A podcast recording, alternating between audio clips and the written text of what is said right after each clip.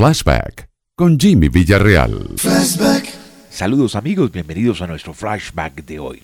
Estaba revisando listados de popularidad de la revista Billboard un día como hoy, un 7 de diciembre del año de 1980, y me encuentro que el tema Lady de Kenny Rogers era número uno en Estados Unidos, una preciosa balada, premio People Choice a nueva canción favorita del año de 1980.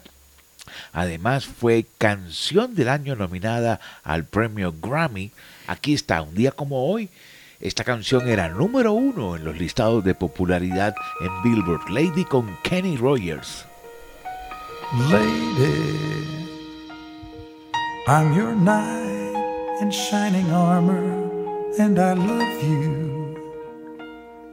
You have made me what I am, and I am yours.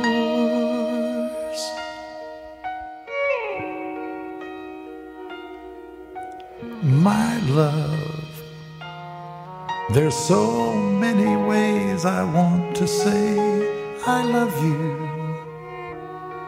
Let me hold you in my arms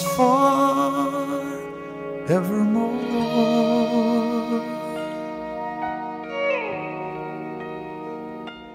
You have gone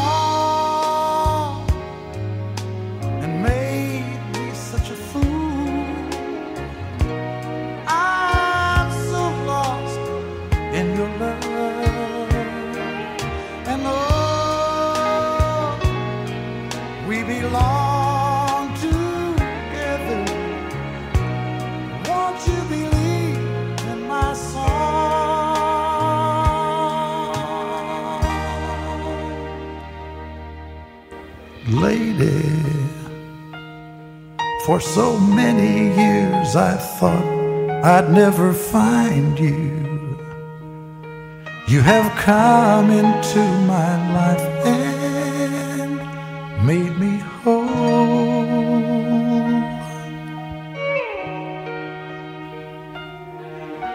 Forever, let me wake to see you each and every morning. Let me hear you whisper softly in my ear. In my eyes, I see no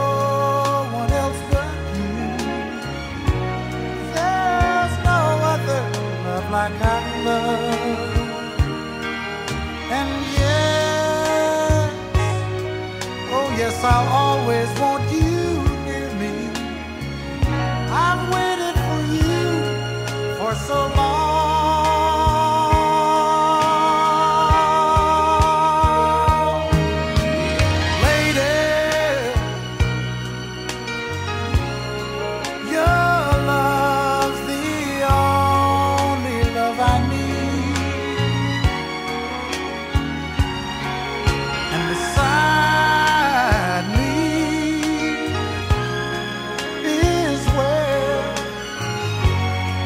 I want you to be.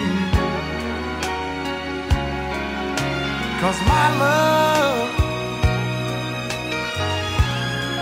there's something I want you to know. You're the love of my life. You're my lady.